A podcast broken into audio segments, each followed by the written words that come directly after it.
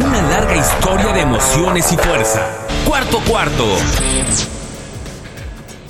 Amigos, ¿cómo están? Qué gusto saludarles en esta nueva emisión del podcast de Cuarto Cuarto. En esta ocasión, para hablar de un tema caliente que se está viviendo en los Estados Unidos, todo el tema de el racismo que se presentó ahí con la muerte de George Floyd a manos de un policía o con la rodilla de un policía y bueno, todo lo que ha derivado esto, reacciones de diferentes deportistas y bueno, surge otra vez el tema de Colin Kaepernick. Nos da mucho gusto saludarlos a todos, gracias por sintonizarnos. Aquí está Rafa Torres, está Yacades, está Fo, un servidor Alejandro Centeno.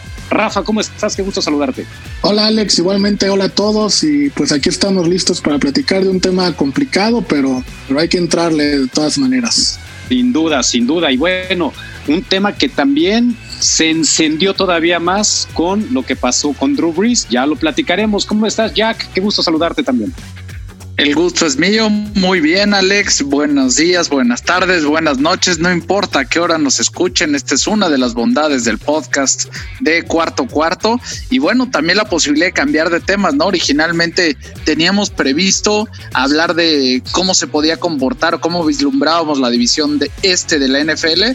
Sin embargo, perdón, la división este de la de, la conferencia nacional. Sin embargo, este tema calientito nos tiene mucho más preocupados y ocupados y con ganas de compartirlo con todos. Y sabes que va a ser muy interesante y polémico, ¿no? Porque hay muchas posturas al respecto. Mi querido Fo, ¿cómo estás? Muy bien, eh, qué gusto poder saludar a todos, Alex, Jack, Rafa, a todas las personas que nos están escuchando en este momento. Un placer y tienes toda la razón, es un tema polémico, es un tema en el que en este momento aprovechamos para poder participar de alguna manera, tal vez menos crítica, también una parte muy informativa, pero es algo que definitivamente va a repercutir en cómo se gestará la temporada 2020-2021 de la NFL y sobre todo con el tema Colin Kaepernick, que de repente de convertirse en uno de los más odiados en la NFL, se convierte no sé, a reserva de lo que ustedes me pueden decir, incluso como en alguna especie de visionario, como un héroe oculto que tal vez no estaba previsto para esta temporada. Así que vamos a ver qué es lo que puede ocurrir. Y pues qué mejor que platicarlo con ustedes. Pues vamos a platicar precisamente de este tema. ¿Qué, qué sucede en los Estados Unidos? Bueno, hace algunos días se da a conocer un video, un video de redes sociales, donde en la ciudad de Minneapolis un policía arresta a un ciudadano de, de, raza negra de nombre George Floyd. Mama, get up, we're getting Mama, the car right. I can't. Bro, I told you you can't win. My knee. You can't win, man. Las razones, bueno, pueden ser pues, por diferentes motivos. Se dijo en su momento que había falsificado un billete o que había pagado con un billete falso. Se hizo el reporte a la policía, fueron, lo detuvieron, lo bajaron de su automóvil, y después lo, lo, que se presentó después fue, fue brutal. Simplemente lo sometieron, lo esposaron, lo pusieron en el piso y bueno, pues uno de los policías sobre todo, eh, aunque hay otros videos que muestra que en realidad fueron tres, le encajaron las, eh, las rodillas en diferentes partes del cuerpo. Uno de ellos, el oficial eh, le puso la rodilla en el cuello. Más de ocho minutos, son diferentes reportes, unos hablan de siete, ocho, nueve minutos, en fin, lo que haya sido, fueron suficientes para que este hombre perdiera la vida, a pesar de que él decía, no puedo respirar, no puedo respirar, y que le estaban grabando muchos transeúntes, estaban pasando por este lugar donde se dio todo esto, grabaron las acciones, grabaron al policía y el policía ni se inmutó derecho bien, ni se inmutó, eh, no le importó que lo estuvieran grabando, él siguió encajándole el, pues la rodilla en el cuello hasta que lo asfixió, hasta que perdió la vida este ciudadano de raza negra. De ahí se han presentado muchísimas protestas en los Estados Unidos, en diferentes ciudades de los Estados Unidos, eh, eh, algunas muy violentas, en, Minneapolis, por supuesto, que ha sido el, el foco de, de, todo esto. esto se han presentado también muchas acciones violentas, quema de comisarías, quema de patrullas de policía, y en otras ciudades de los Estados Unidos pues también. Y bueno, pues todo esto ha llevado a diferentes reacciones, incluso hasta el presidente de los Estados Unidos ha tenido que eh, dar su opinión al respecto y muchos atletas. Una de las que me llamó la atención al principio de todo este problema fue cuando LeBron James en su cuenta de Instagram puso una composición fotográfica precisamente del policía este con la rodilla sobre el cuello de George Floyd. Y del otro lado Colin Kaepernick hincado cuando en su momento hacía las protestas en la NFL hace cuatro años. Y decía, This is why. Esto es el por qué explicando el porqué de las protestas en su momento de Colin Kaepernick.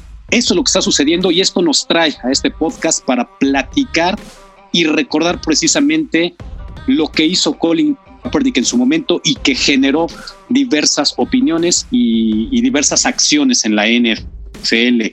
Jack, Colin Kaepernick, ¿por qué fue él el que inicia este movimiento? Y, y bueno, pues también a manera de protesta en los Estados Unidos. ¿Podemos recordar un poquito ese contexto de lo que hizo Colin Kaepernick? I mean, ultimately it's to bring awareness and make people, you know, realize what's really going on in this country. Bueno, arrancó justo antes de la temporada de 2016, Alex, y esto sucedió en el tercer partido de pretemporada, en donde decidió mantenerse sentado durante el himno nacional.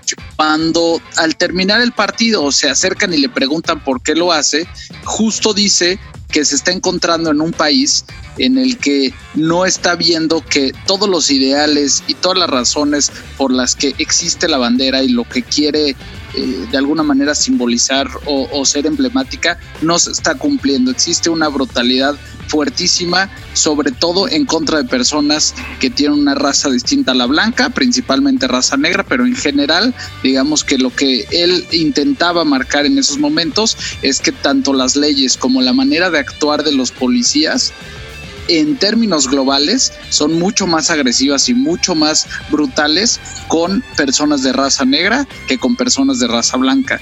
Y bueno, eso es de alguna forma lo que se exacerbó de nueva cuenta este fin de semana con todos los trágicos eventos que nos narraste hace, hace algunos momentos. ¿Por qué fue tan simbólico? Porque fue algo que se fue prolongando, es decir, lo arrancó en el, en el tercer partido de la pretemporada.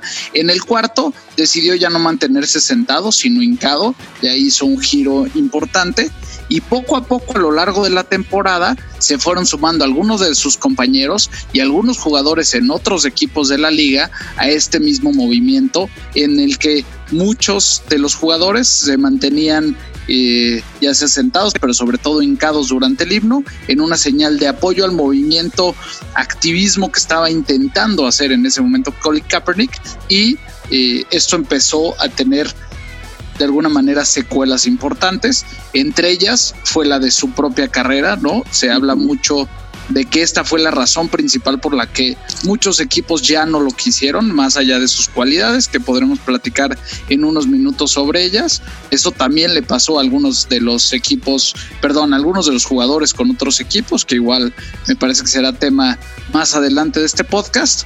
Y, y finalmente parte de lo que tuvo un efecto nocivo para la liga es que es una liga que acostumbra a ser sumamente patriótica y muchos de los aficionados están o mantienen esa línea y en la medida en la que los jugadores no se paraban al himno, empezó a tener un impacto en el número de gente que veía los partidos, más allá de cómo han evolucionado, fue la peor caída que había tenido la NFL respecto a su rating y ese fue uno de los grandes temas que preocupó a los dueños y me parece que a los equipos en su conjunto que no entendieron quizás las implicaciones tan profundas e importantes que tenía el movimiento que estaba tratando de arrancar Colin Kaepernick y que él encontró en el himno nacional en el momento del himno nacional la mejor salida para tratar de hacer llegar su mensaje.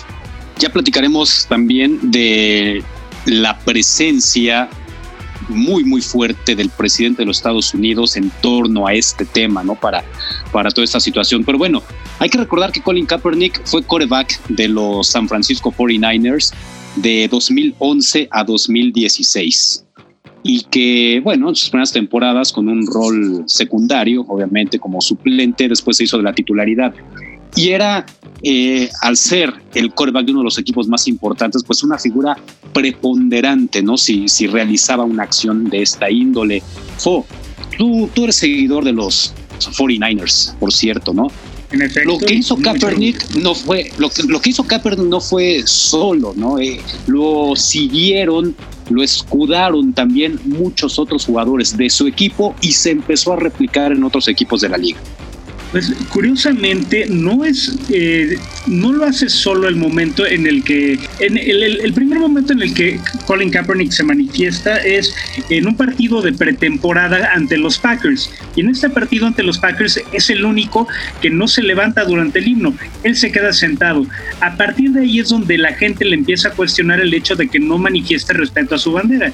Después de esto es Colin Kaepernick al lado del, del eh, Eric Reed quienes están manifestando esta situación. One of Colin Kaepernick's teammates joined him in taking a knee, and a Seattle Seahawks player also didn't stand for their national anthem. Y después se empieza a replicar en la liga, porque incluso eh, pues muchos de los compañeros cuestionaron mucho las acciones tanto de Kaepernick como de, de Reed, y muchos se sorprendían de ver la reacción por parte de estos dos jugadores en el campo. Sin embargo, se empieza a replicar en equipos como los Broncos de Denver, donde Brandon Marshall se manifiesta hincándose también al momento del himno. Los Tennessee Titans, a través de Gerald Casey y Jason McCarthy, e incluso también Wesley Woodyard, recordamos que en aquel entonces Jason McCarthy jugaba con los Titans, también levantan un puño en el momento en el que empieza, en el que abre la temporada ante los Vikings. Y después, eh, ya por parte de los Patriots, es Devin McCourty, el hermano de Jason, quien hace esta misma manifestación al lado de Martellus Bennett. Otros jugadores que también replican son por parte de los Kansas City Chiefs, Marcus Peters, y eh, por parte también de los Seattle Seahawks. Muchos de los jugadores también se manifestaron, entre los que estaba Doug Baldwin, que actualmente ya está retirado.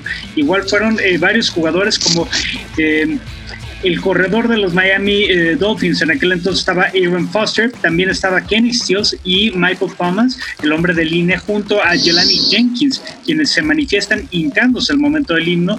Y finalmente, por parte de los Rams, tanto Kenny Reed como Robert Quinn manifiestan ese apoyo a la manifestación de Colin Kaepernick, ignorando que eran rivales de la misma división e incluso también levantando el puño en forma de manifestación. Y hasta me llegó a recordar una eh, situación que vivimos en México en los Olímpicos de 1968, cuando eh, John Carlos y, Tommy Smith levantan el puño con el guante negro, eh, quejándose justamente por esta eh, manifestación de desigualdad hacia la gente de su color.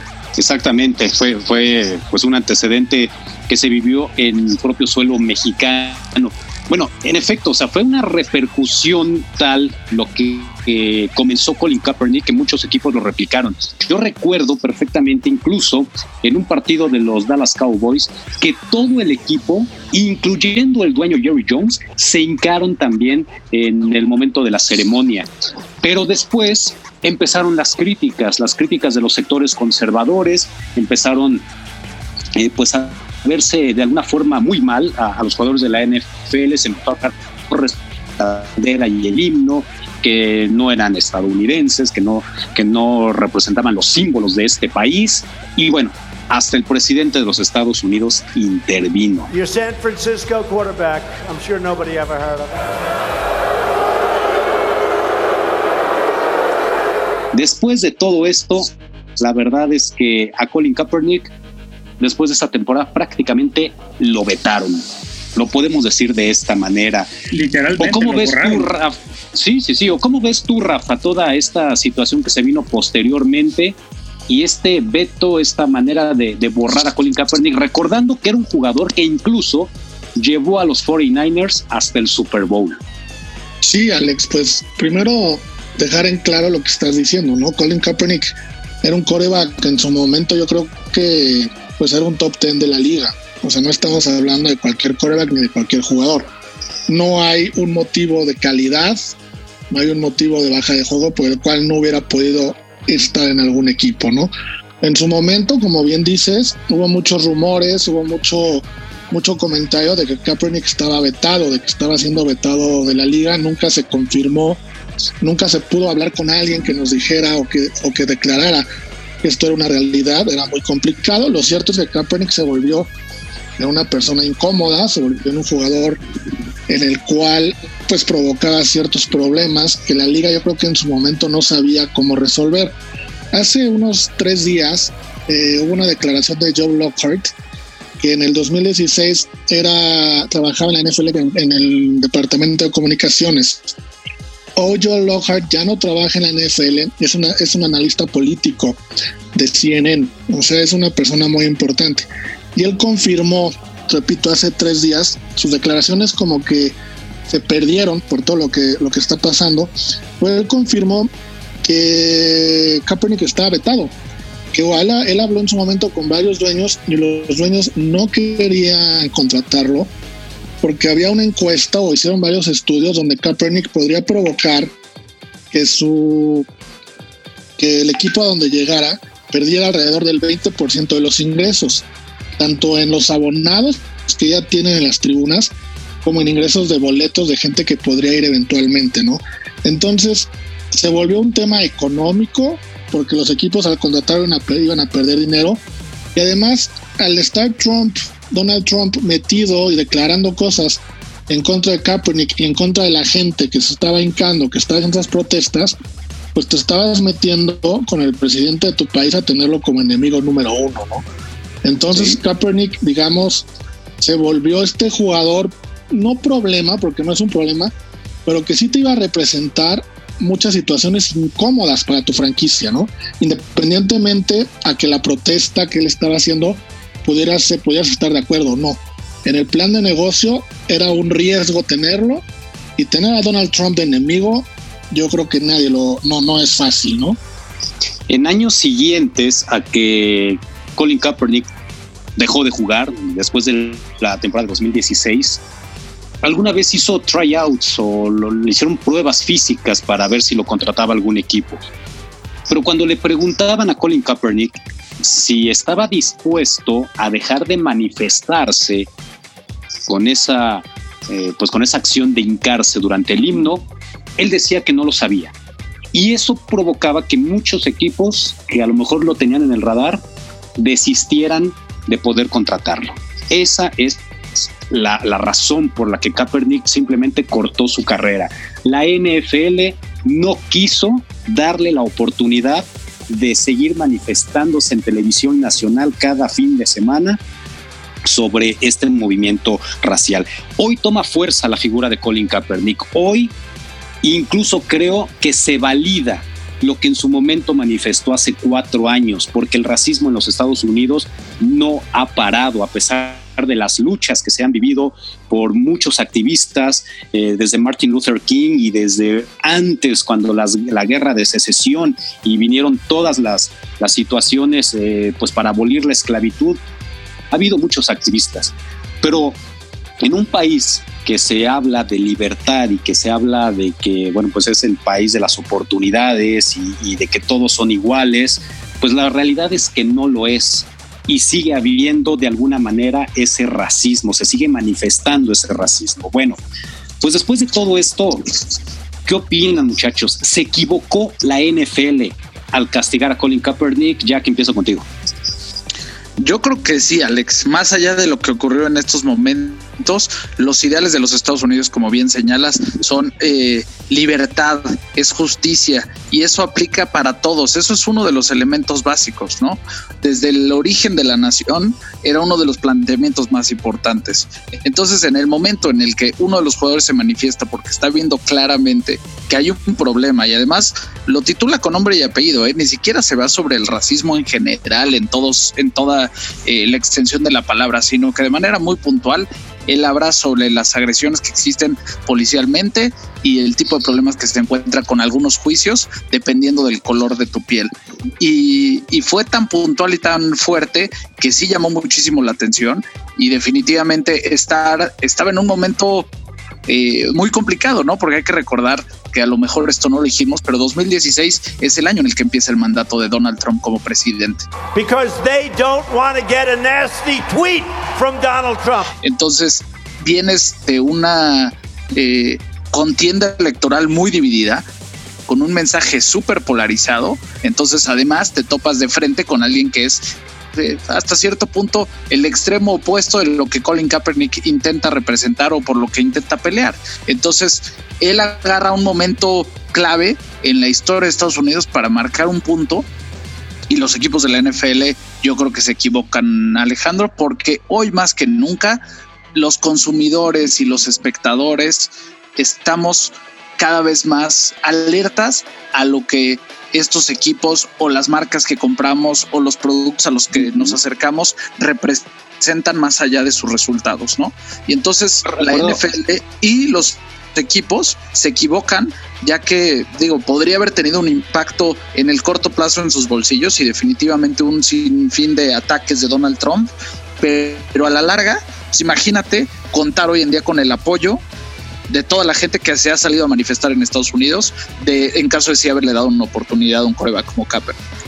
Yo recuerdo que Donald Trump incluso tuiteó que había que correr a todos aquellos que no respetaran la bandera y el himno de los Estados Unidos, refiriéndose a los jugadores de la NFL, que le hacía la invitación a los dueños de correr a todos esos que, que no eran capaces de respetar la bandera y el himno. Creo que ante una sugerencia tan fuerte del presidente de la nación más poderosa del mundo, pues la verdad es que los dueños también se vieron, creo yo, un poco intimidados, porque repito, antes de todo esto, incluso hasta participaban en, pues en la decisión de hincarse también. Tengo perfectamente grabada esa imagen cuando lo hizo Jerry Jones con los Vaqueros de Dallas. Pero bueno. Ahora hay un eh, tema, Alex, relacionado con esto, que te habla también de, digo, por un lado están los ideales, y esto va a venir a colación con el tema de Drew Brees, pero digamos que eh, la parte positiva, quizás, si tú quieres pensar de los pros y contras de eh, no cantar el himno, no levantarte cuando está la bandera. Del lado, del, lado de los pros, pues está el poder manifestar que no estás viendo los ideales del país reflejados en ese momento en, a través de la bandera. Pero por otro lado, se entiende de manera eh, intrínseca como también una agresión o si tú quieres una falta de respeto a eh, sobre todo los miembros de las Fuerzas Armadas de Estados Unidos, que también están muy enraizados eh, o es algo muy enraizado en la cultura norteamericana y sobre todo en la NFL. Entonces, de ahí te encuentras con estos dos puntos que, que va a pasar un poquito con Drew Lo único que quisiera aclarar respecto a lo que decía Rafa, y esto también es importante decirlo, es que Colin Kaepernick ya no era un coreback top 10 en el momento en el que esto pasó si bien tuvo un año y medio de, resultados interesantes, o sea, en una temporada sustituyó a Alex Smith y acabó con récord de 5 y 2 y fue la temporada en la que llegó a los 49 de San Francisco al Super Bowl en contra de Baltimore. La siguiente temporada fue la que fue excepcional y los guió a un récord de 12 y 4, pasó para más de 3 mil yardas, pero después de eso se echó una temporada de 8 y 8, una de 2 y 6 y la última en la NFL tiene una victoria y 10 derrotas. Entonces, pareciera que en la medida en la que le fue agarrando la liga a este estilo elusivo que tenía, fue eh, decayendo su nivel de manera importante. ¿Se equivocó la NFL al castigar a Kaepernick, Fo?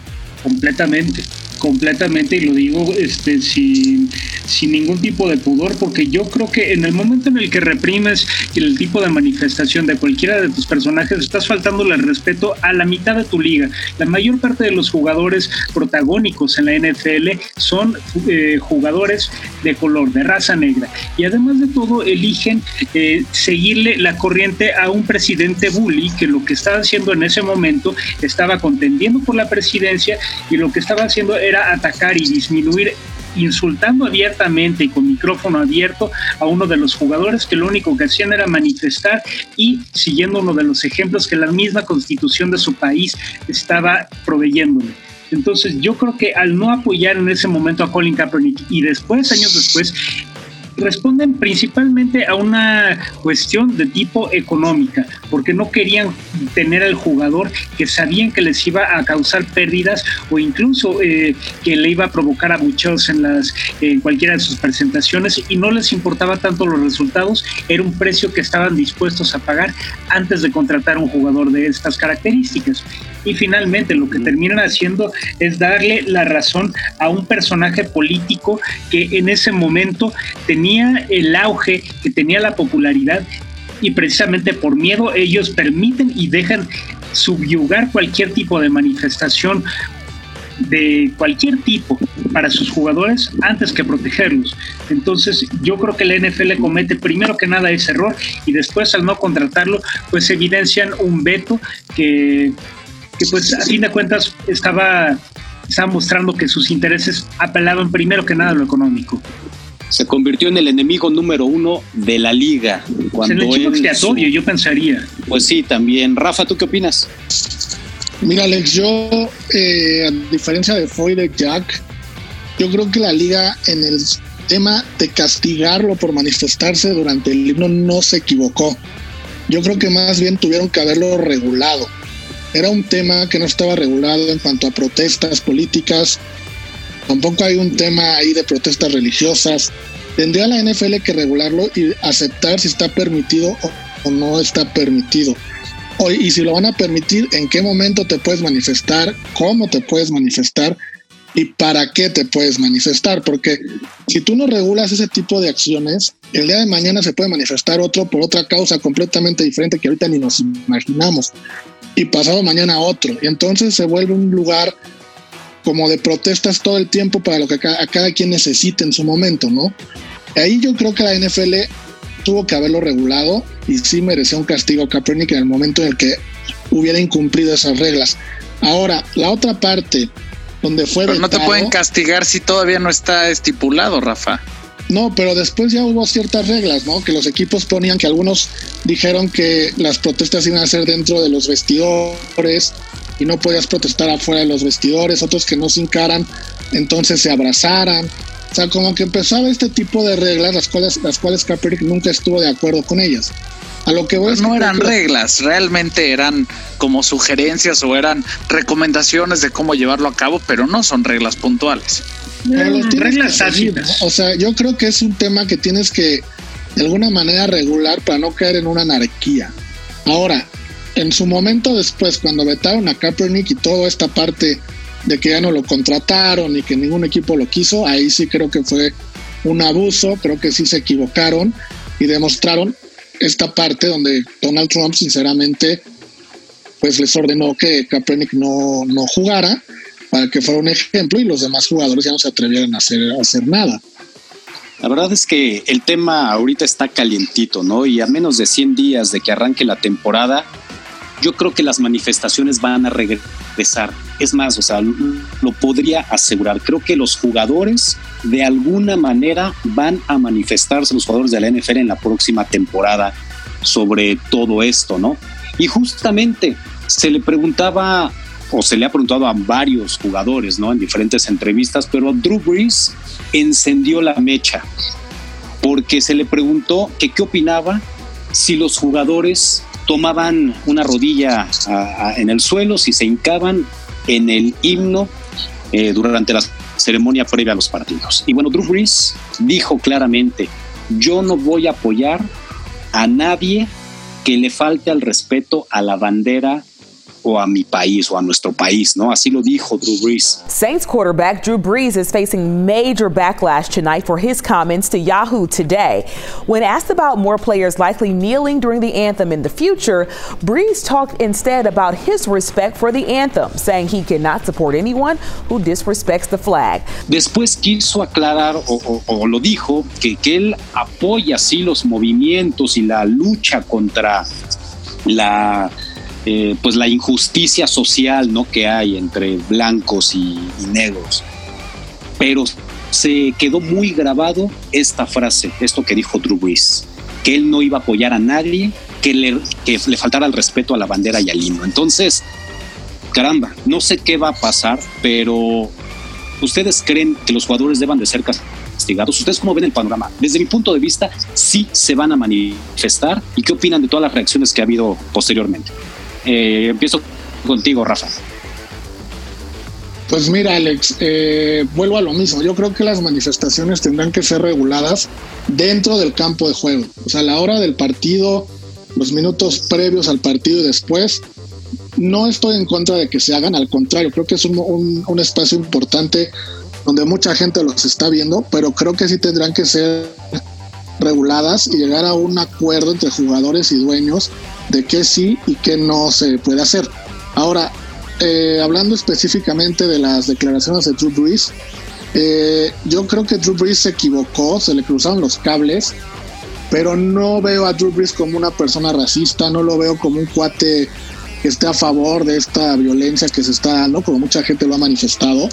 Simplemente se explicó mal, se equivocó y obviamente pues el tema está muy sensible, súmale a eso todo lo que venimos viviendo de la pandemia, pues la gente está extremadamente sensible y pues se le fue encima a todo el mundo, ¿no? Le comentó LeBron James, le comentó Michael Thomas, le comentó Emmanuel Sanders, Malcolm Jenkins, bueno, eh, infinidad de, jugadores de diferentes deportes se le fueron encima. Y muchos de sus compañeros. Sí, Michael Thomas, este, Emmanuel Sanders, sus compañeros. Pero si realmente ven las declaraciones, él como que confunde el insulto a la bandera o a los símbolos patrios de Estados Unidos con una protesta racista. O sea, no están insultando a la bandera, están aprovechando el momento donde todo el mundo tiene la atención puesta ahí para manifestarse, pero no es algo en contra de la bandera. Ahora, y ya con esto termino esta, esta opinión que se está alargando un poquito. Cuando tú sufres una situación como la que está sufriendo la, la raza negra, lo que más esperas es tener empatía de tus amigos, empatía de la gente cercana. Entonces Drew Brees, pues no le costaba nada decir que está de acuerdo con ellos, que va a ayudarlos y que va a ver la forma en que todo pueda salir adelante, ¿no? O sea, tú cuando estás muy sensible necesitas tener el apoyo de la gente que confías, de tus líderes. Y cuando un líder se avienta una respuesta de estas, pues obviamente reaccionas de una forma en la como hizo LeBron James y como hizo todo todos los demás deportistas de raza negra, ¿no? Y es que justamente LeBron James ante las declaraciones de Breeze dijo, no ha entendido, no estamos faltándole al respeto a la bandera, nada tiene que ver con el himno y la bandera. Se trata de hacer conciencia de que hay algo mal en el país y de que los negros estamos sufriendo maltrato policial, que se les sigue reprimiendo de alguna manera o tratando de una manera desigual a como se les trata a los blancos. Ese es el mensaje a la hora de hincarse. No es faltarle al respeto, no es no ser patriota, eh, porque pues todos ellos también son estadounidenses y sienten la bandera y han representado a su país y muchos de ellos tienen antecedentes de gente que estuvo en las Fuerzas Armadas, eh, familiares directos, una ascendencia directa que, que, pues los lleva a tener ese vínculo y esa eh, pues esa simpatía también hacia los exmilitares, en fin, creo que el mensaje es muy claro, no es faltarle el respeto a la bandera, es buscar concientizar a la gente de que a ellos hay un cierto sector, que son los policías, que los están tratando de una manera desigual. Jack, ¿tú qué opinas? Mira, a mí me parece que todo lo que se está señalando respecto a Drew Brees, eh, no puedo decir que está fuera de contexto porque está en el contexto adecuado, pero me parece que está llevado a un extremo por todo el tema de sensibilidad que estamos moviendo y, digo, también es una respuesta normal, ¿no? Pero el mismo respeto que se exige para que Colin Kaepernick pueda hablar y manifestarse, tendría que exigirse para que Drew Brees pueda hablar y manifestarse.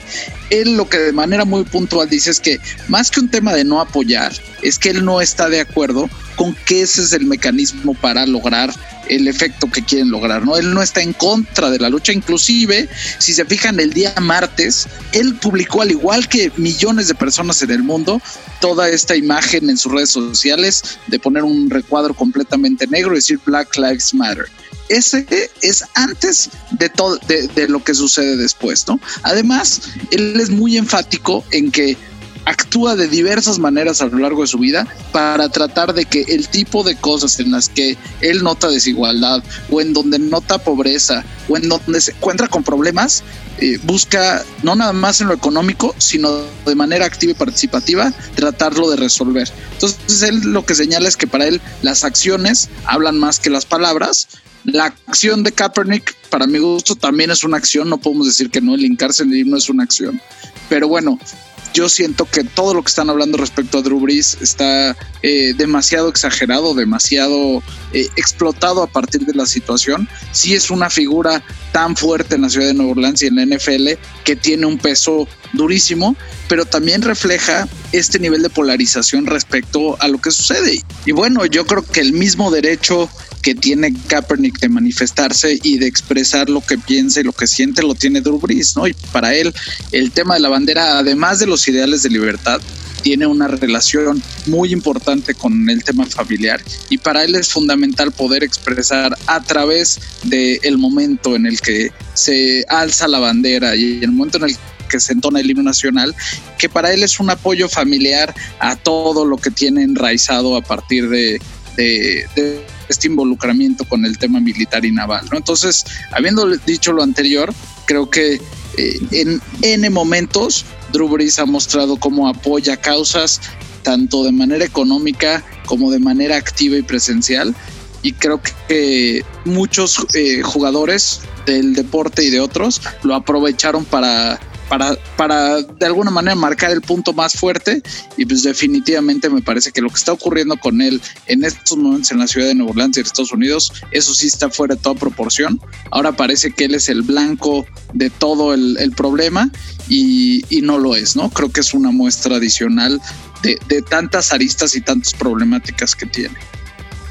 Pues sí, es una situación complicada. Hoy eh, mismo estábamos viendo, ¿no? Que allá hay videos en donde la gente de Nueva Orleans ya insulta a Drew Brees. Cuando, pues vaya, podía ser el máximo héroe deportivo de la ciudad, bueno, pues parece que se le ha volteado la gente, ¿no? Y simplemente fue eso, fue el detalle de tal vez no haber mostrado pequeña empatía, como lo dijo Rafa, con toda esta situación. Sabemos que él pues sí, es muy importante para él que se respete la bandera y que se respete ese momento del himno nacional, pero dado que los acontecimientos recientes están rebasando toda lógica y toda proporción de lo que se había visto, yo creo que en su momento Colin Kaepernick no se vio reforzado hace cuatro años con un video donde se mostrara tan abiertamente la brutalidad policíaca. Si en ese momento hubiera existido algo como lo que estamos viendo ahora con, el tema George Floyd, creo que todo el mundo hubiera apoyado a Colin Kaepernick.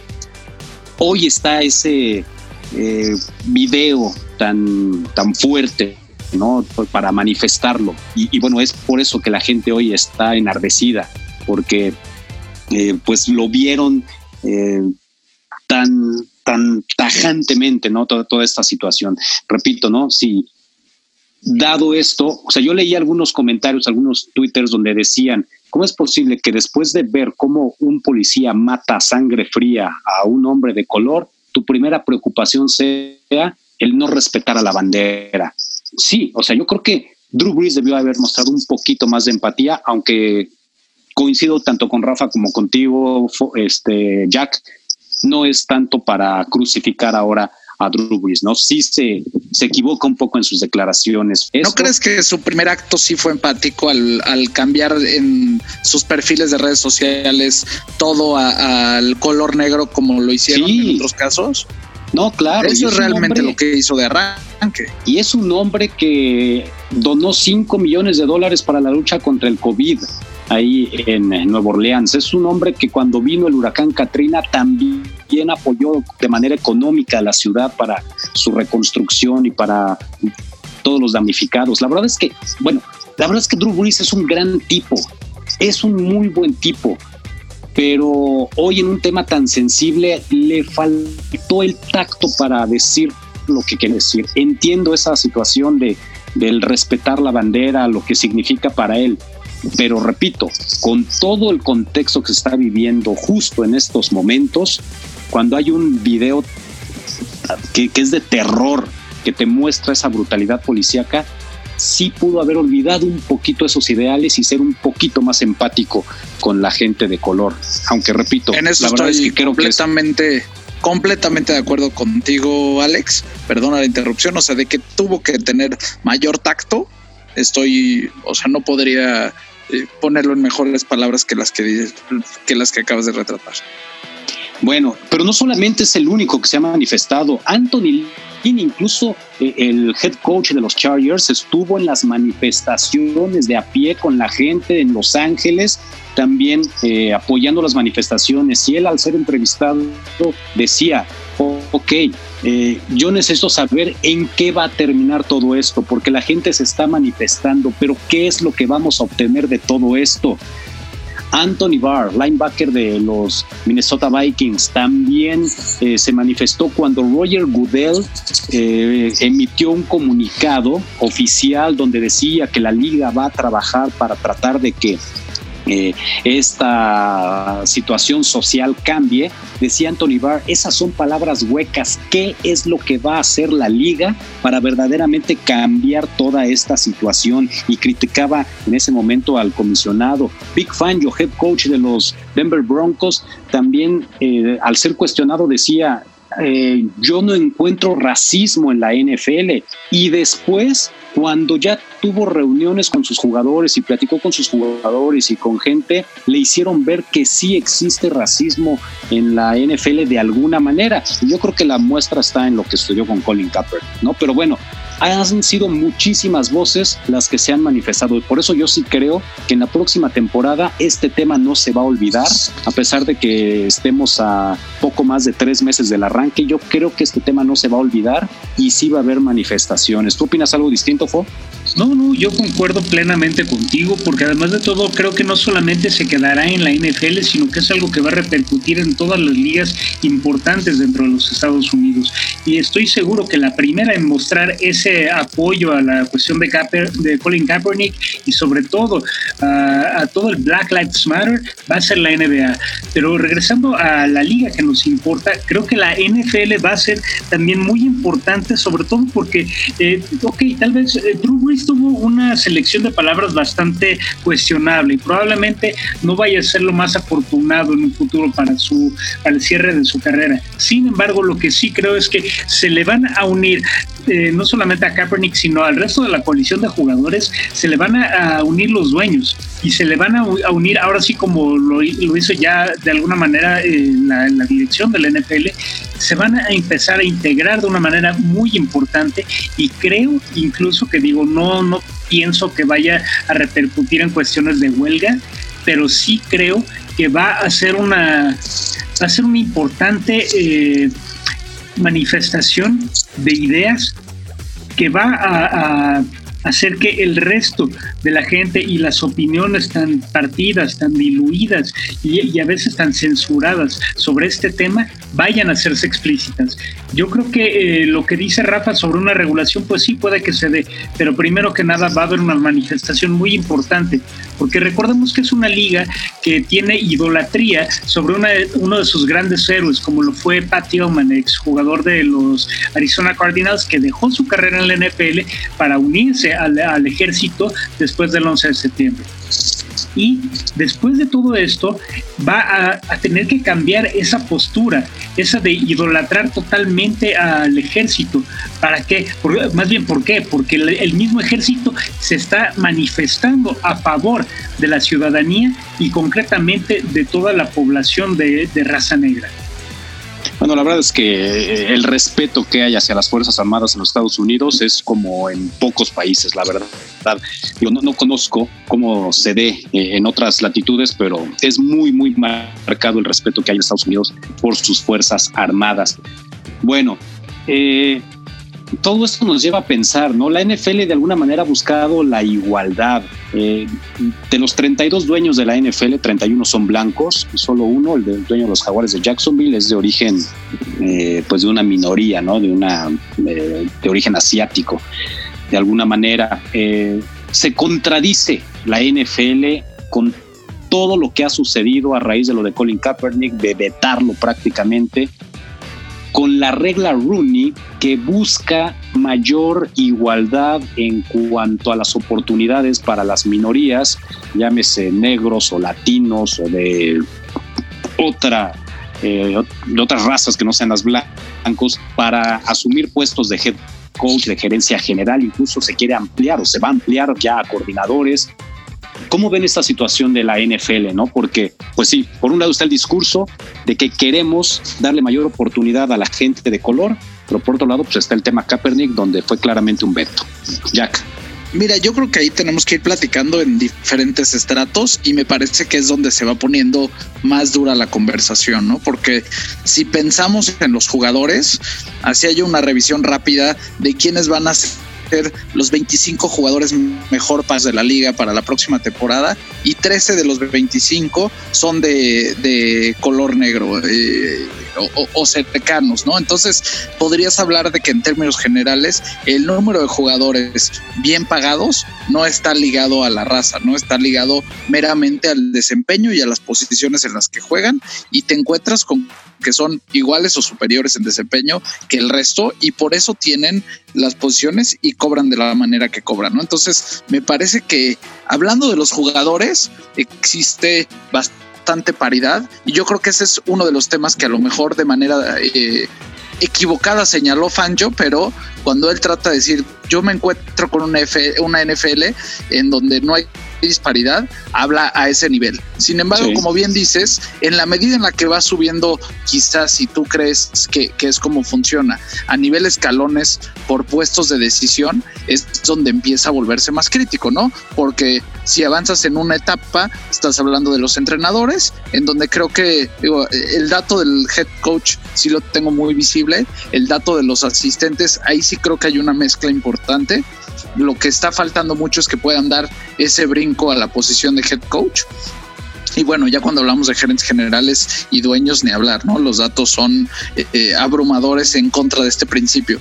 Pero ¿qué es lo que pasa cuando como liga estás tratando de poner condiciones más favorables para que los equipos contraten a entrenadores eh, de raza negra, entonces también está siendo desfavorable con otros, ¿no? Y entonces ahí es donde empiezas a encontrarte con, con puntos encontrados, porque se hablaba hace unas semanas de que la NFL estaba considerando subir el número de selección, o sea, subir tu nivel de selección en la tercera ronda entre 6 y 12 lugares, dependiendo de cuántos entrenadores de una raza tenías o si estabas eh, de alguna manera impulsando ciertas características y entonces ahí es donde se complica están tratando de eh, eh, de alguna manera incentivar de la manera que parece equivocada el principio fundamental que este es, este tema de igualdad de oportunidades para todos que creo y ahí sí estoy seguro sí existe a nivel de jugadores ¿qué opinas Rafa?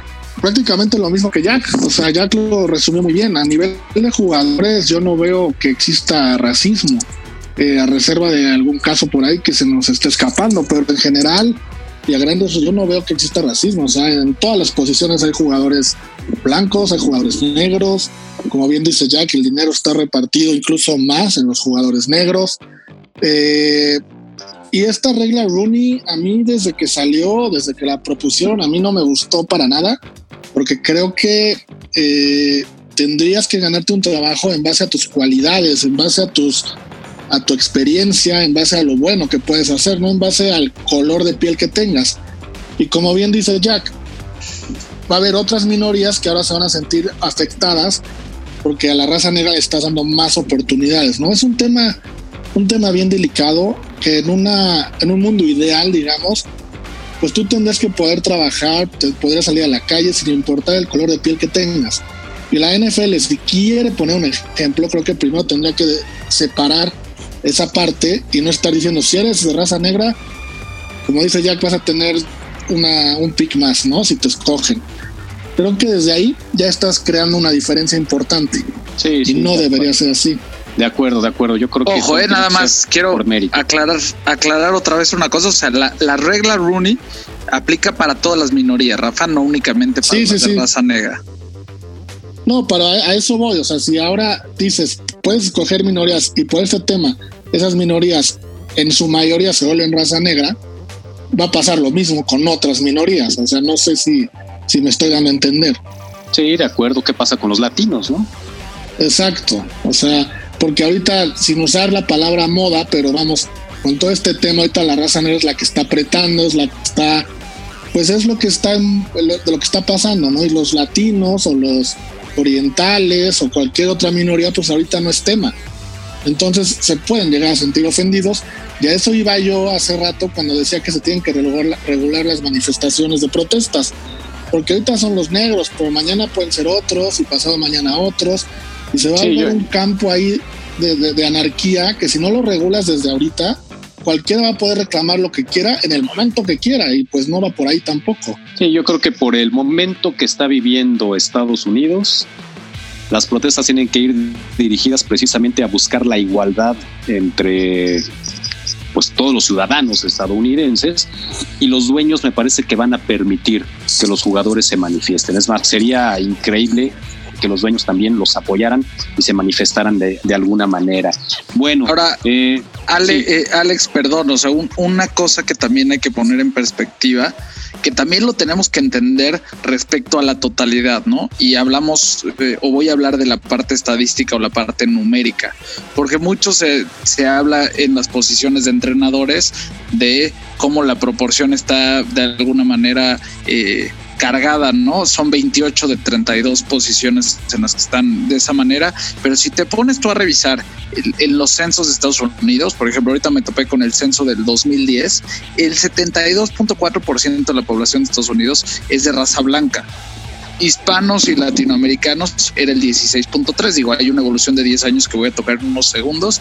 Y, los que son negros o afroamericanos son el 12.6%. ¿no? Entonces, estamos hablando de que poco más de 7 de cada 10 posiciones, independientemente de lo que queramos eh, pensar en igualdad, van a ser para una persona blanca por proporción respecto a la población, no por, eh, por raza o por otra razón. No, y, ese tema es muy interesante, ¿no? Porque en efecto yo también me encontraba algunos datos donde decían, bueno, si, si quieren igualdad, entonces debería de ser justamente el 16% solamente de jugadores de, color los que estuvieran en la NFL y son todo lo contrario, ¿no? Son eh, cerca del 70%, ¿no? Entonces, pues sí, eso te habla también de que pues los atletas de raza negra son extraordinarios, ¿no? Son superatletas. Entonces, por eso es que también esa tendencia crece con esta pues con este color de piel, ¿no? Los, negros son extraordinarios atletas. Y quizás así como son extraordinarios atletas y tienen esas virtudes y esas bondades, también tenemos que entender que a lo mejor algunas de las virtudes y bondades que tiene otra raza, que ojo, no estoy diciendo que no la tengan los de raza negra, ¿eh? por favor, para que luego no se nos vayan a la yugular, pero también tenemos que validarla en otros, en otras posiciones o en otras cuestiones, que a lo mejor es la posición de entrenador, ¿no? O sea, sin, sin demeritar absolutamente trabajo realizado por, por nadie más. Pero lo que sí creo es que eh, cuando hablas de igualdad, pues tienes que entender que los números están detrás y que existen diferentes ángulos o diferentes aristas que hay que comprender y que hay que estudiar para entonces poder emitir un juicio parejo. Porque si de pronto decimos, es que, es que para que exista igualdad tiene que ser la mitad de los entrenadores de la liga de, una minoría, en el instante del que te volteas simple y sencillamente a la población de Estados Unidos, pues ya te estás equivocando porque entonces ya no le estarías brindando igualdad de oportunidades a todos, sino que estarías propiciando eh, un movimiento que no va acorde al porcentaje de la población total. Oye, y, bueno, pues después de todo esto y que Colin Kaepernick se volvió a poner eh, pues en boga, ¿no? Con, con todo esto que está pasando, yo leí algunos comentarios de, gente que estuvo incluso en la NFL que decían que había que darle una oportunidad a Colin Kaepernick de regresar, ¿no? Que, que sería la, mejor manera de, pues de resarcirse con él.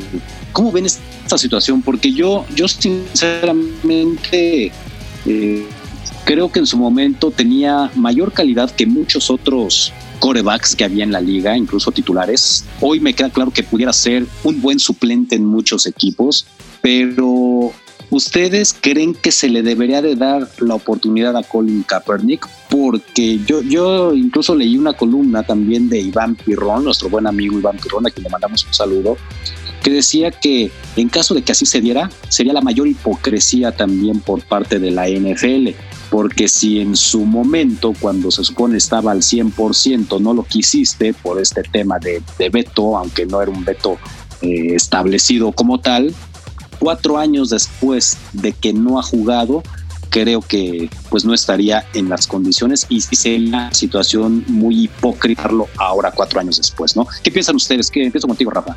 Should the Vikings of all teams consider signing Colin Kaepernick to be their backup quarterback? Mira, yo no sé si, si la palabra hipócrita sea la correcta, pero si le vas a dar una oportunidad en el sentido de que nada más es para quedar bien, para que ahorita que está todo este tema, tú como equipo, como dueño, quedes bien con la raza negra, sí es completamente equivocado.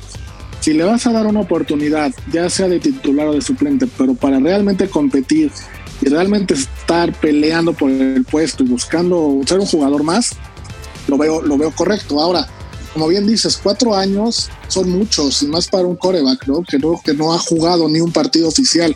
Hace meses, antes de la pandemia, él grabó, se grabó eh, entrenando y se grabó en un campo lanzando pases y, y mandando algunos, algunas, algunas corridas y se veía bien, se veía en forma, pero leyendo y analizando a gente experta en el tema, sí decían que seguía con los mismos errores de mecánica de pase de hace cuatro años y que aún estaban más marcados. Entonces, yo no sé si ahorita pudiera competir realmente contra con un coreback titular. O sea, está el caso de Cam Newton, ¿no? O sea, por ejemplo, hoy día, si comparas a Cam Newton y a Kaepernick, a pesar de todo lo que hemos platicado en episodios pasados de Cam, pues yo prefiero a Cam Newton que a Kaepernick. Entonces yo no sé, yo no sé ahorita, cuatro años después, qué tanto pudiera competir por un puesto en algún equipo, la verdad. Hace cuatro años sí, pero hoy no sé, quién sabe cómo esté realmente su nivel. ¿Tú cómo lo ves, Jack? Yo coincido con lo que dijo Iván y para mi gusto sí sería una hipocresía absoluta.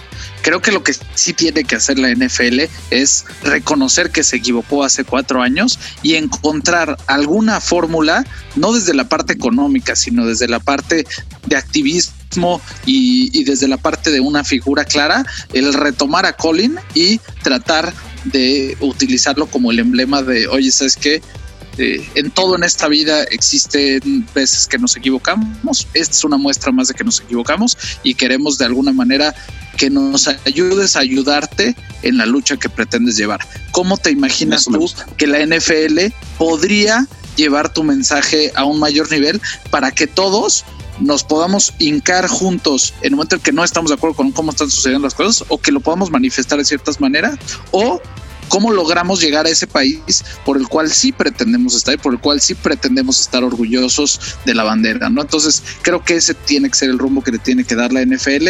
En términos generales, algo de lo que no hablamos es de que un año después de, de no conseguir trabajo, él y Eric Reed eh, arrancaron una demanda en contra de, la NFL por justo de alguna manera no permitirles desempeñar su profesión a partir de sus ideales. Fue un juicio que se llevó dos años y el año pasado en los curitos se arreglaron, salió con un lo que le llaman un settlement, un arreglo y tanto él como el Reed se sabe que recibieron distintas cosas por parte de la NFL, no a cambio de quedarse callados porque ese no era el tema, pero si me preguntas a mí, esto de alguna manera ratifica que sí existía un veto, porque si les dieron dinero quiere decir que había algo detrás.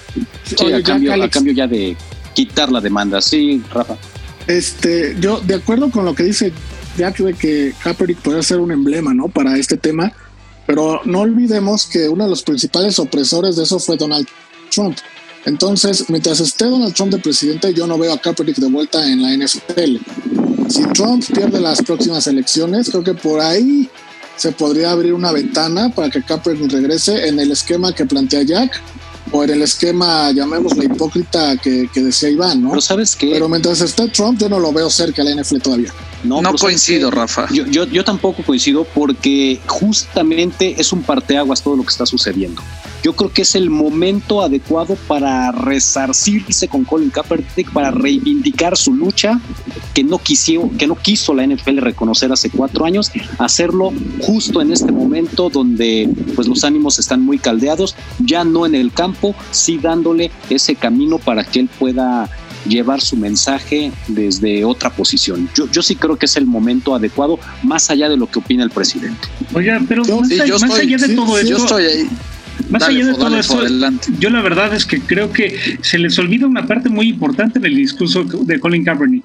¿Qué tal que le llama, como decía este artículo el cual mencionabas tú, Alex, que deberían buscarlo y concretamente Minnesota? ¿Por qué? Porque Minnesota es la ciudad en la que se da el asesinato a George Floyd ahí yo pienso que si Colin Kaepernick aceptara algo así, sería una pérdida de toda la congruencia y la fuerza que ganó durante todo este tiempo esa manifestación. Así que todos estos cuatro años en los que él no ha estado en el campo se tirarían a la basura porque no tendría congruencia. Y creo que Colin Kaepernick, en el momento en el que aceptara nuevamente esta oportunidad, donde claramente esa regañadientes y donde la liga, ah, este, ¿qué crees que siempre sí hicimos mal, lo aceptamos? Pues pierde totalmente la congruencia y, toda la fuerza y la potencia que en algún momento su expresión tuvo.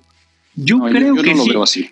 Yo, yo creo que si Colin Kaepernick incluso aceptara esto, digo, piénsalo tú, Alex perdiste cuatro años de tu carrera porque, te, porque decidiste expresarte y de repente un equipo decide darte la oportunidad, que además de todo es un equipo que tiene un contrato millonario a su cuerda titular y decides aceptar eso, ¿tú considerarías que sería congruente para ti después de que dejaste cuatro años, que incluso firmaste una campaña que dice que vale más la pena mantenerse eh, fiel a tu palabra, incluso si eso significa eh, perderlo todo. ¿Tú lo es de sabios equivocarse, es de sabios equivocarse. Sí, pero sí. Y, poder eh, corregir ese error. Yo creo que la NFL se haría de, de muchos adeptos también si pudieran de alguna manera limpiar la imagen de Colin Kaepernick. Porque, repito, a Colin Kaepernick se fue como un chivo expiatorio cuando no lo era, era todo lo contrario. Él hoy está siendo la principal figura de este movimiento, porque todos los atletas se refieren a él cuando hablan de la lucha social. Aún así, yo creo que si le dieran un contrato, eh, concretamente hablando del caso de que si fuera Minnesota quien se lo ofreciera, más que eh, estamos de acuerdo que si fuera Minnesota sería un absoluto momento de querer quedar bien. Porque Minnesota, no, creo que, Minnesota no, necesita un no, independiente del equipo al que vaya, yo creo que la NFL, insisto, mientras esté Trump, no creo que se vaya a atrever. Ya después. ahí no estoy. Ahí no creo, ahí no coincido contigo, Rafa. O sea, me parece que, que ya el momento de espantarse de Trump está atrás. Sí. Ya le hizo daño a la NFL y en estos momentos quedó evidente que, que no tomaron la decisión más adecuada a mí me parece que ya no van a doblar las manos. Sí existen algunos dueños que son muy cercanos al presidente de los Estados Unidos, pero me, eh, o sea, a mí en estos momentos, independientemente que sea para una posición jugando o algo más, o el mensaje del NFL, estoy seguro que va a cambiar radicalmente por todo lo que, o sea, tanto por el video como bien dice Alex de lo que ocurre, que realmente el video lo que hace es poner en evidencia de manera clara la razón por la que Colin Kaepernick peleaba hace cuatro años. Entonces, a veces toma ese tiempo el, el, que exista el elemento, ¿cómo decirlo? O sea, él, él, él ya tenía las brasas o él había eh, prendido la chispa y faltaba que algo lo encendiera. Este fue el catalizador. Y una vez que existe ese catalizador, como bien dice Alejandro, es de sabios equivocarse. La NFL tiene que encontrar el cómo resarcirlo o el cómo, digo, más allá de resarcirlo, quizás como bien decía yo, no será con su carrera, pero será en cómo te ayudo a que esto no vuelva a suceder. Y pongo a tu disposición tanto espacios en los estadios como mensajes, como, como distintas cosas. Yo creo que la NFL en muchos sentidos ha ido y venido con temas similares, pero lo que sí les diría, y esto también volviendo a lo deportivo, que para mí también es fundamental eh, señalar, más allá de los cuatro años, cuando te sientas a analizar sus números, la verdad es que no eran tan buenos. Acabó siendo un coreback que ganó 28 partidos y perdió 30 que completaba menos del 60% de sus pases, que los pases eran relativamente cortos en la etapa final de su carrera carrera, ya promediaba 6.6 yardas por pase enviado. Entonces, existen muchos eh, de los parámetros eh, o de los eh, símbolos mediante los cuales un coreback no se consideraría el más efectivo en estos momentos. Promediaba menos de 200 yardas aéreas por partido. O sea, para una pero recuerda también qué equipo tenía al final. Los últimos dos años el equipo que dirigió este Jim, Jim Tom Sula, fue verdaderamente un remedo terrible de lo que había dejado ya Jim Harbaugh. Y luego lo toma Chip Kelly y también era verdaderamente terrible ese San Francisco. Ya estaban los jugadores más, jugando por compromiso que por gusto, y eso se notaba en el campo. Yo creo que eso repercute definitivamente en tus estadísticas. Ahora saben que, cierto, son cuatro años que no ha jugado, pero tiene 32 años, ¿eh? está todavía joven, si está físicamente bien, yo no vería mal que se le diera por ahí una oportunidad. Viendo, no lo veo como titular, sinceramente, eh, eh, en algún equipo, pero si hubiera posibilidades de que peleara por una titularidad, o sea, entre Tyro Taylor con los Chargers y Colin Kaepernick, pues no creo que haya mucha diferencia. En Washington, Dwayne Haskins, por ejemplo, ¿no? Que pues el año pasado cuando entró no mostró gran cosa, ya obviamente la experiencia lo debe hacer ser un mejor jugador, pero por ahí pudiera, ¿por qué no? O con Chicago, Mitch Trubisky, o sea, de verdad, Kaepernick no podría competirle el puesto a Mitch Trubisky, por decir algo, ¿no? Claro, ya llegó Nick Foles, pero en su momento no lo veían con la posibilidad de competirle. Y si ya nos vamos a los suplentes, ¿qué equipo tiene un suplente de calidad? Así que digas, wow, este, aquí no nos hace falta nadie. O sea, si revisamos rápidamente, ¿no? Bueno, con Cincinnati, Ryan Finley, va a ser el suplente de Joe Burrow. ¿Quién es Ryan Finley?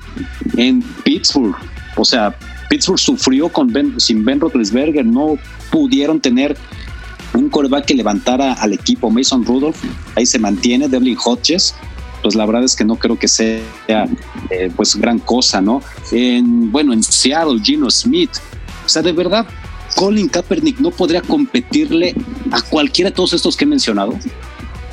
La respuesta, Alex, es 100% sí. O sea, de que les puede competir y de que seguramente si se evaluara hoy en día inclusive mediante únicamente el nivel o los méritos que podría tener, podría, podría formar parte de algún equipo. Como bien dices, quizás ya no de titular. Hay algunas opciones como la de Tyro Taylor, pero ahí entendemos que realmente va a ser un placeholder únicamente de algunos partidos. Pero pero no nada más lo, lo como el, como el coreback suplente, ¿no? Yo me lo imagino también cada vez más se utilizan jugadas de truco, ¿no? Entonces, el puro hecho de que de pronto pudieras tener tanto a Kaepernick como a otro coreback eh, dentro del campo y quizás hacer jugadas sorpresa, mandarle el pase de un lado al otro y que después tenga la posibilidad de amagar con un pase o salir corriendo porque era un cuate bastante elusivo en, al momento de usar las piernas, podría ser un, una amenaza interesante en la NFL. Entonces, de que podría tener lugar, la respuesta creo que es que sí. Rafa. Sí, claro. O sea, lo pueden usar como, como usaba eh, Nuevo Orleans a sus tres corebacks la temporada pasada, ¿no? Eh, como bien dice Jack, con jugadas de, truco, con optativas, hasta en equipos especiales. Bueno, que cada vez los van a usar menos los equipos especiales, pero de que tiene un espacio, seguro tiene un espacio. Y yo, perdón por ser tan repetitivo y a lo mejor tan necio, pero yo insisto, mientras esté Trump, no creo que nadie se anime a llevarlo. Pero ya estás muy necio, Rafa. pero sí, Alex, pero de acuerdo, o sea, podría jugar en cualquiera de los equipos que dijiste y si tomas la opción que dice Jack, pues en cualquiera. O sea, imagínatelo en, con, Tom Brady. Es que de verdad, o sea, de verdad, tengo la lista de todos los corebacks suplentes de la NFL. Y bueno, o, sea, ¿quién es un coreback de que te garantice algo en caso de que falle el titular? Pero, pero no son muchos equipos los que tienen un coreback confiable como su segunda opción, ¿no? En Nuevo Orleans, en caso de que falle Drew Brees, por ejemplo, bueno, pues tienes a Taysom Hill, ¿no? Que, y, bueno, ya se llevaron a James Winston también. Entonces, bueno, de alguna manera puede ser, ¿no? Que, que suplas al titular, pero no todos los equipos lo tienen. Ahora yo sí, me atrevería me atrevería a garantizarte que él no quiere la posición de y no quería en su momento la posición de suplente. O sea, me parece que ese es uno de los elementos que también tendríamos que contemplar. No, no lo veo aceptando ese rol. Pues sí, es complicado. ¿Tú tienes alguna otra opinión, Fo? Yo la verdad es que eh, pues me pego un poco a la situación de la congruencia y creo que el mismo Colin Kaepernick, más allá de aceptar si es titular o suplente, que yo, o sea, si regresara al NFL lo vería como suplente, no lo podría ver como titular. Y si, si va a regresar, no sé qué tanto vaya a ser pues congruente con su discurso. Pienso que el mismo Colin Kaepernick tiene mucho que meditar respecto a una vuelta al NFL y creo que si lo va a hacer tiene que ser un poco bajo sus términos más que como jugador. Pero bueno, es que, eh, o sea, sus argumentos, yo no entiendo por qué la contradicción, porque al final de cuentas, el año pasado, incluso él citó a una práctica privada donde fueron varios de los scouts de la NFL a verlo entrenar. Yo creo que su intención. Equipos. Exacto, o sea, su intención siempre ha sido el poder tener una oportunidad de regresar. Sí, pero eh, estamos de acuerdo que le van a poner una especie de censura en el momento en el que intente manifestarse. Y digo, esto se va a repetir porque si regresa Kaepernick, tendría que repetirse. Yo, creo, que, hoy en día no lo van a censurar, estoy contigo, Alex. Exacto, o sea, hoy toma valor todo lo que hizo hace cuatro años. Pero lo que hace un mes, hace unos meses que hizo las pruebas no estaba de manifiesto. Ahorita sí. Bueno, pero ¿cuánto tiene eso? ¿Dos semanas? ¿Media ah, semana? hace algunos meses que hicieron la prueba, nada más fue para hacerle al cuento. La NFL no, no fue con la intención, los equipos que fueron no fueron con la intención de realmente darle una oportunidad. Fue para callar un poco las críticas y que todo eh, el, el, entorno mediático que se estaba generando era otra vez para criticar a la NFL que no se le daba la oportunidad. Fueron, cumplieron y bueno, ok, ya, ya te vimos, como dice el meme, ya, ya, vete para allá, ¿no? Hoy creo que incluso, tomaría fuerza incluso esa práctica tuvo también sus temas, porque eh, tuvo que cambiar a los receptores con los que quería practicar porque le querían imponer algunos, eh, no le dejaron, no le dejaban meter sus propias cámaras, se tuvo que cambiar de sede, eh, tuvieron que ir como a dos horas de donde estaban y ya no pudieron ir todos. O sea, también se la complicaron, ¿eh? Sí, sí, sí. Tan, tan fácil. no, nada más eso, la fecha en la que la hicieron, normalmente cuando se hacen esos tryouts generales, eh, es, es los martes o los miércoles, que son los días que a veces muchos equipos tienen libre, y lo hicieron un sábado, que es el día antes del partido. O sea, hay que, hay que entender que no lo hicieron así y por eso cambió bastante, pero no fue justo tampoco. y estoy, no, no fue estoy pero estoy de acuerdo contigo, Alex, que es que la situación ha cambiado drásticamente. Entonces, el cómo lo podrían llevar a cabo en este momento sería radicalmente distinto. Entonces, yo estoy contigo y creo que, digo, eh, el, lo, que, lo que me parece que sí sería gravísimo es que de nuevo se, se abra una oportunidad y que sea una oportunidad de que de alguna manera termine sin reflejar la realidad de sus capacidades, ¿no? es decir, que se vuelva a abrir un espacio como el que se abrió o distinto y a la hora de la hora tengan el mismo resultado, eso sí tendría un efecto muy nocivo para la liga y para los equipos que, se involucren en, ese, en esa etapa. Oigan muchachos, miren, la verdad es que es un tema polémico, es un tema que nos ha dado para hablar mucho tiempo.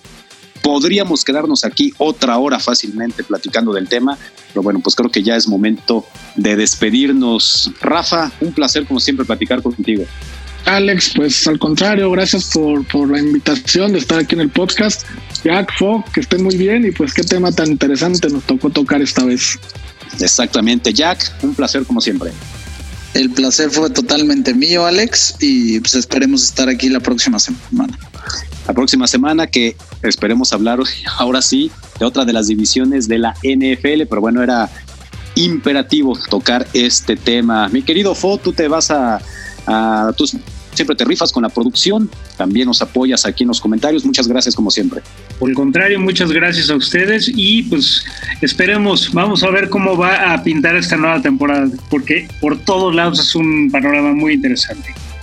Pues la verdad es que todavía no empieza y nos ha dado mucho, mucho que comentar. Soy Alex Centeno, les agradecemos de verdad todos nosotros el que nos acompañen en este podcast de Cuarto Cuarto. Esperen la próxima emisión. Gracias. Hasta la próxima. Ya tienes la información del fútbol americano. Ahora disfruta de una semana de adrenalina en los emparrillados de la NFL. Cuarto Cuarto